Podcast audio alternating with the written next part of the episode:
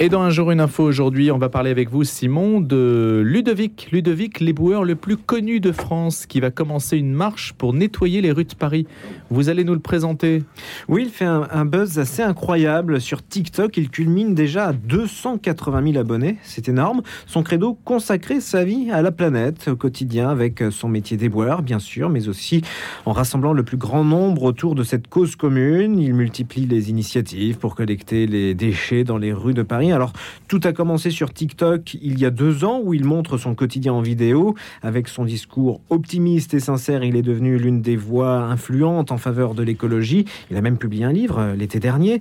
Plus tard, tu seras éboueur aux éditions City. Infatigable porte-parole de l'environnement, Ludovic se lance dans des actions sans cesse plus ambitieuses pour sensibiliser et rassembler autour de cette cause commune. Mais Ludovic ne s'arrête pas là. Après avoir déjà arpenté pendant trois jours les maréchaux ou encore les ponts de Paris avec l'objectif de ramasser tous les déchets sur son chemin. Il récidive, mais à plus grande échelle. Et donc, objectif, euh, nettoyer les rues de Paris, mais il part donc euh, d'Étampes dans l'Essonne. Voilà, cette fois, il veut mobiliser euh, le plus de monde possible dans sa démarche, une déambulation de 110 km entre Paris et Étampes, en passant par les maréchaux pour collecter les déchets. Donc, il part aujourd'hui d'Étampes pour rejoindre à pied le parvis de l'hôtel de ville de Paris le 27 octobre prochain. Et Ludovic a déjà un autre projet en tête, tenez-vous bien, une marche entre Paris et Marseille. Eh bien, dis donc, on est avec lui justement. Merci Simon euh, Tatro d'avoir présenté Ludovic, qui a d'ailleurs un parcours intéressant puisqu'il a connu euh, la galère, comme on dit. Bonjour Ludovic. Bonjour, vous allez bien? Merci. Et vous, vous allez partir dans, dans deux heures à peu près, non? Vous partez à 9 heures, c'est ça? Ouais, c'est ça, 9h, 9h30, oui, tout à fait. Alors, vous avez 1600 sacs de 100 litres. Oui, c'est ça, exactement. Mais c'est ahurissant, beaucoup, ça. Euh, sur 110 km, vous allez ramasser les déchets comme ça avec ces sacs qui vont vous être donnés. Exactement, tout à fait. Donc on a on a une logistique quand même. hein. Il y a une voiture et elle va stocker les sacs. Euh, et euh, du coup, euh, ben, si on remplit tous les tous les sacs, je peux vous garantir que c'est qu'il y a un gros gros gros souci. Et, et vous les ramassez donc au bord des routes, hein, c'est le principe. Exactement. Donc on va prendre la N20, mais pas tout le temps parce qu'elle est dangereuse la N20. Donc du coup, on va prendre aussi les départementales, mais aussi on va faire de mairie en mairie. Et, Et ça, ça, vous allez donner un discours, vous allez délivrer un message euh, au- auprès des mairies auxquelles euh, vous allez, vous allez faire des haltes. Exactement. Donc on, va aussi parler de l'histoire de la ville, de là où on sera. Mhm. et on, on citera le nombre de déchets qu'on a récoltés. Voilà. Alors quand je dis on, euh, je suis pas tout seul, on est trois. Donc euh, il y a une personne qui vient de Bourges, qui s'appelle Joshua. Il est aussi c'est mon premier, un de mes premiers abonnés. Donc ça c'est juste incroyable qu'il soit là. Et ensuite il y a aussi euh, une personne qui vient de Strasbourg qui lui est, un qui est, il est lui les représentant d'une application qui s'appelle Zeloop et euh, il récompense euh, au niveau des gestes du quotidien, donc jeter à la, jeter à la poubelle, bien évidemment. Et après, on, on gagne dans son application des éco-tokens, etc. Mais c'est toujours pour le bien de notre planète. Alors, on a dit, Ouais. Ludovic, que vous étiez éboueur de profession. Quand vous est venue euh, l'idée de- d'organiser des marches euh, un peu médiatiques, puisque c'est aussi un phénomène qui est apparu sur TikTok, hein, c'est grâce à, à ce réseau social que vous avez pu émerger. Oui, exactement. Alors en fait, le, le défi, c'est c'est mon tout premier fan qui m'a qui, me- qui, qui m'en a parlé comme ça. On rigolait et il me disait euh, Ludo, est-ce que tu ferais pas le tour de Paris en roule-sac? Et mon tout premier fan, c'est mon chef au travail. Il Ouais. me suit depuis le départ et, euh, et euh, il m'a dit pourquoi tu ferais pas ça? Et puis finalement, ça, ça a émergé dans ma tête et voilà, le tour de Paris est arrivé, la tournée des ponts est arrivée. Maintenant, on en est à temps Paris et euh, c'est juste incroyable, vraiment. Et est-ce que l'idée, c'est que chacun devienne à son tour un, un Ludovic en, en ramassant les déchets autour de lui? C'est possible, ça? Alors, euh, j'adore ce que vous dites, mais euh, en fait, comme je dis, j'ai une phrase que, que je sors de plus en plus maintenant. Je dis, on est, on est tous notre propre éboueur en jetant à la poubelle, en fait, tout Eh ben, simplement. Eh bien, écoutez, c'est une leçon en tout cas de- d'esprit civique que vous nous donnez, Ludovic. Merci d'avoir été des nôtres ce matin. Donc, euh, vous commencez votre marche entre Étampes et Paris, une marche de 110 km pour collecter les déchets le long de la route. C'est Ludovic Léboueur qu'on retrouve aussi sur euh, TikTok où il a quelques 300 000 abonnés. Merci d'avoir été notre invité. Et le bloc-notes à présent de Gilles Brochard. Rien à voir à présent avec vous, Gilles. On, va parler d'abord du prix Jean-René Huguenin. Bonjour d'abord, Gilles. Bonjour Louis. Ah, votre micro n'est pas ouvert. Que se passe-t-il bah, Je ne sais pas. Ben, écoutez. On me censure, dès le matin. bonjour Louis, bonjour à tous. Oui, alors vous savez, je suis, alors je vais le dire, hein, je suis membre de ce prix, de ce prix qui est euh, qui honore pour la première fois, 60 euh, ans après sa disparition, euh, l'écrivain Jean-René Huguenin, vous savez, qui est mort quelques mois, quelques semaines avant Roger Nimier dans un accident de voiture. Il avait 26 ans et il a laissé des livres qui sont comme des livres cultes. Hein, on pourrait dire ça dans le rock, on peut le dire dans la littérature, et qui transcendent toutes les générations. Et lesquels, par exemple? bah, La Côte sauvage, par exemple, qui est un très joli roman qui avait été salué par François Mauriac. On peut dire aussi que Jean Huguenin est un petit peu dans la lignée des hussards d'une certaine manière. Hein. C'est un, cousin de Roger Nimier, si on peut dire. Euh, mais au-delà de ça, euh, Jean Huguenin, dont on vient de sortir d'ailleurs euh, son intégrale, vous savez, chez Bouquin, Jean-René Huguenin, La Côte Sauvage, journal Le Feu à sa vie, suivi de romans et textes inédits. Euh, évidemment, c'est un auteur qui est salué par Mishka Asayas. Alors, Mishka Asayas avait déjà préfacé euh, son journal dans une édition de poche, et euh, je trouve qu'il en, il en parle très très bien dans, une très jolie préface. Dans une première préface, il avait dit justement que l'œuvre de spectrale de Jean-René Huguenin nous a aidé à nous trouver. Nulle promesse, nul cri de ralliement, une voix qui, dans ce grand vide, avait le courage d'être elle-même.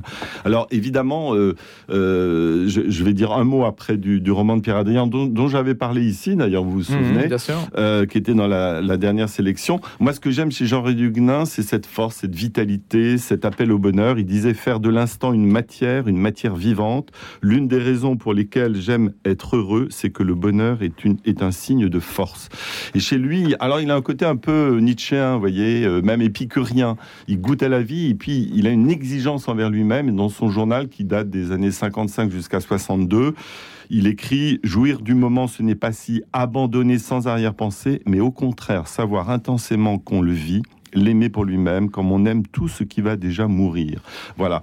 Alors, c'est, il y a un côté fataliste, il y a un côté épicurien, un côté romantique, et c'est pour ça qu'aujourd'hui, un jeune de 20 ans peut lire le journal de, Jean-René Huguenin, et je lui conseille de lire cette intégrale, parce qu'il y a aussi des bribes de romans euh, formidables, on aurait aimé qu'il continue. Et je, bon, c'est un ami de Philippe Soler, de Jean Adernalier, de Renaud Matignon à l'époque, euh, et c'est un c'est un témoignage d'une époque, mais en même temps d'une grande vitalité, d'une grande euh, modernité. Sur quels critères, Gilles, sélectionne-t-on euh, la personne qui va recevoir le prix Jean-René eh ben qui a été le cas, donc, puisqu'il a été remis vendredi dernier. On lui a remis un chèque de 1500 euros à l'hôtel Swan, l'hôtel littéraire, un, dessin d'Hubert Vendry. Ça a été remis par Pierre Arditi, qui est un fan de Jean-René Huguenin. Euh, l'idée, c'est d'avoir un cousinage. Alors, Pierre Adrien s'inscrit tout à fait là-dedans, puisqu'il a publié ce roman Que reviennent ceux qui sont loin, qui se passe en Bretagne comme la Côte Sauvage. Il y a beaucoup d'analogies. D'ailleurs, euh, euh, si vous lisez le, texte que j'ai écrit dans le, le site du nouveau conservateur.org, il y a une interview de de Maxime Dalle, le président, et d'Archibald Balnet, le secrétaire général, où, on où je raconte un peu ce que dit mm. Pierre Adrian.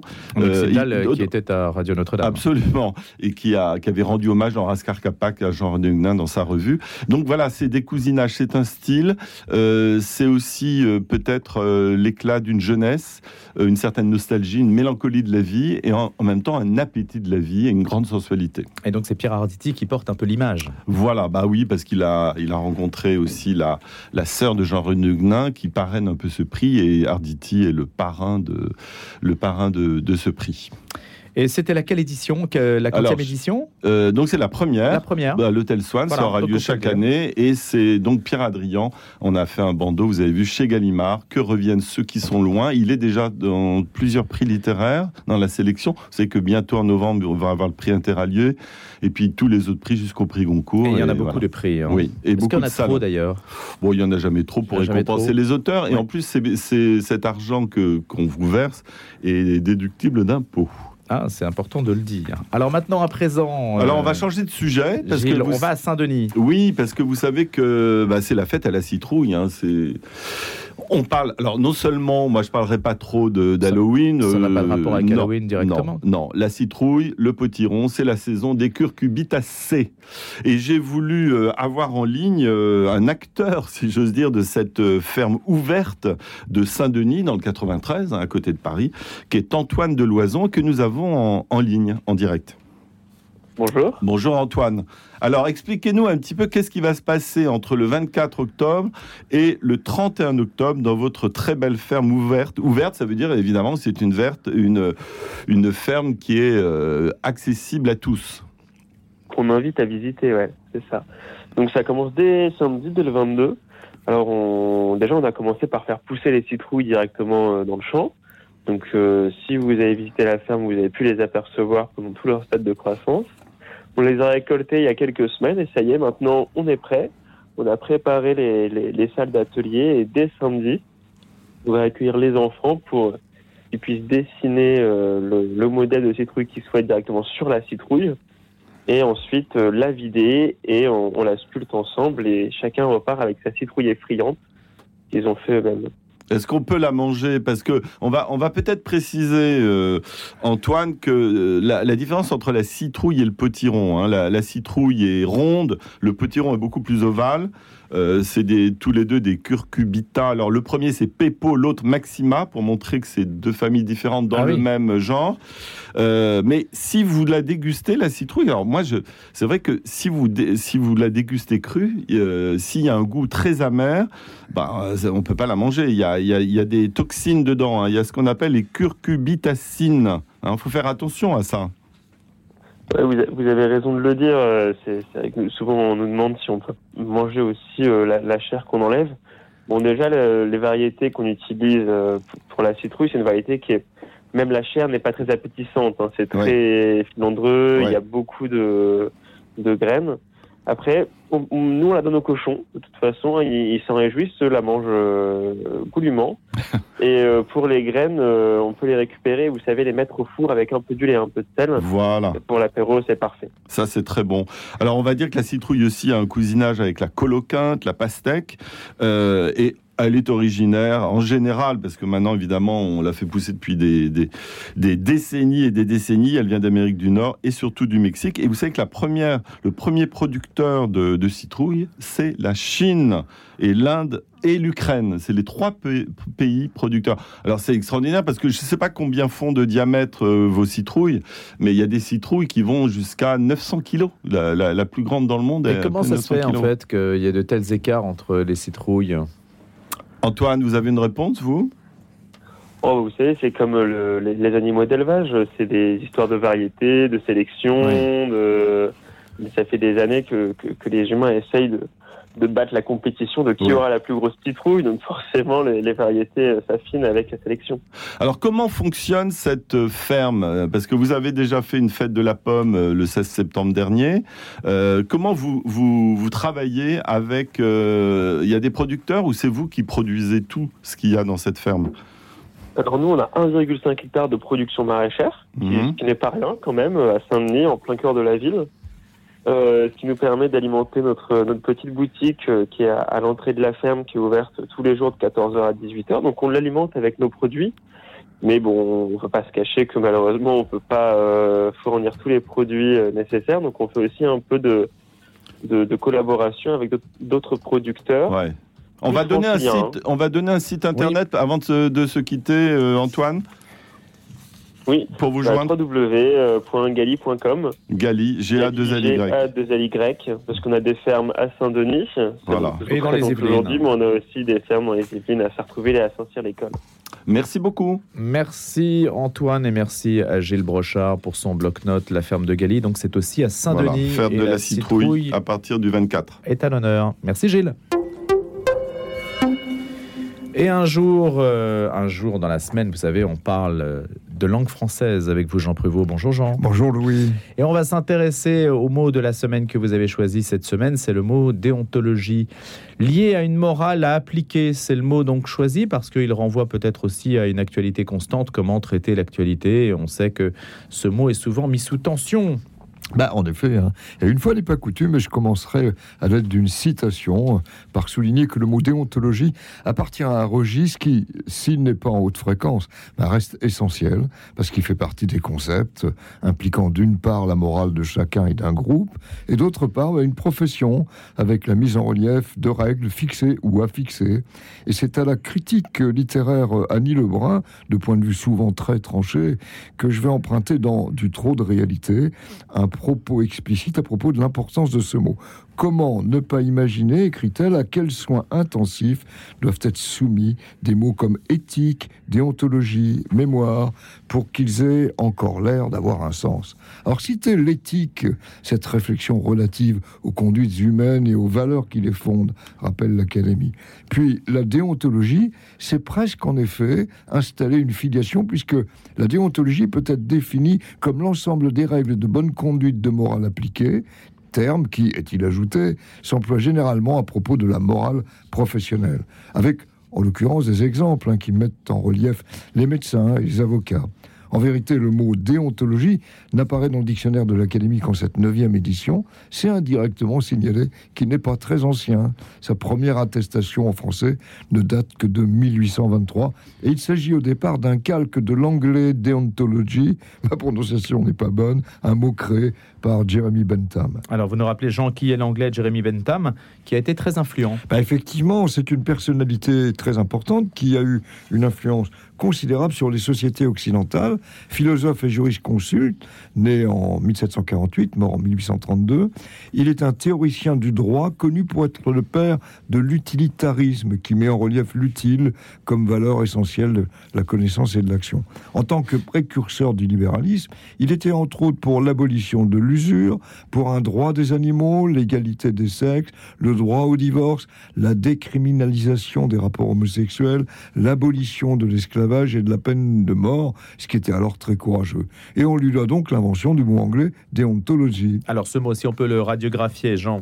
Bah, Disons-le tout de suite, hein, le mot est né dans un ouvrage intitulé Crestomatia, publié en 1816. Il y présente un projet d'école en se préoccupant du bonheur des individus à rendre sociable. Et surgit donc à propos d'un essai de Bentham donc sur la nomenclature, eh bien le mot anglais déontologie à la faveur d'une précision sur justement l'éthique à mieux préciser. Déontologie est ainsi construit à partir de deux racines grecques. La première déon, déontos, le devoir, ce qu'il convient de faire, issu du verbe grec dain, lié, attaché au sens propre et figuré. Et la seconde, logos, le discours, la doctrine, la déontologie devenant donc la théorie des devoirs en morale. Et on a testé ensuite du mot français y correspondant, la déontologie en 1825. Et c'est un mot qui va s'enraciner dans notre langue avec euh, Marcel Proust notamment. Ben effectivement, Louis, il y a d'abord un sens large, puis il va plus particulièrement désigner l'ensemble des règles morales qui régissent exercice d'une profession. Ce fut le domaine médical qui fut en premier concerné, ce qui n'a pas échappé à Proust. Ainsi, son personnage Cotard, le médecin, déclare que d'habitude, par déontologie, il s'abstenait de critiquer ses confrères, mais là, il ne put s'empêcher de s'écrier. Bon, on atteste aussi en 1874 du mot déontologisme, que d'ailleurs Littré, docteur en médecine, signale, mais il n'a pas fait souche. Et les éditeurs de mots croisés proposaient eh ben finalement, pour ce mot, une définition en rien drôle, mais assez juste. Laquelle, Jean?